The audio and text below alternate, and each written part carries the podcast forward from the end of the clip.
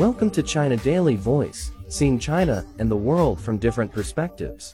A recent HSBC Bank report reveals a remarkable 400% year-on-year surge in global durian demand, fueled by the preference of Chinese consumers. China now dominates the market, accounting for an astounding 91% of global durian demand, with imports totaling an impressive $6 billion over the past two years.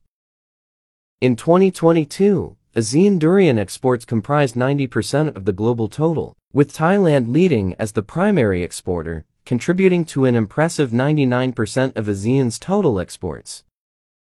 Experts have stated that following the implementation of the Regional Comprehensive Economic Partnership RCEP, policies such as tariff reductions are benefiting China's ASEAN economic and trade relations.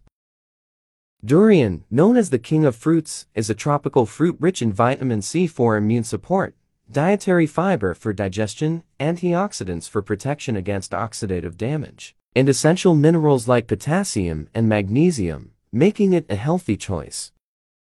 However, durian is among the high sugar and high calorie fruits. Typically, Every 100 grams of fresh durian flesh contains about 140 to 160 calories and approximately 16 to 30 grams of natural sugars. It is generally recommended that adults consume no more than 200 grams of durian per day.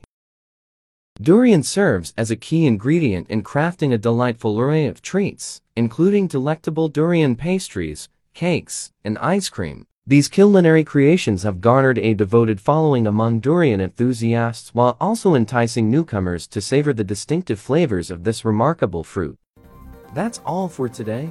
For more news and analysis, buy the paper. Until next time.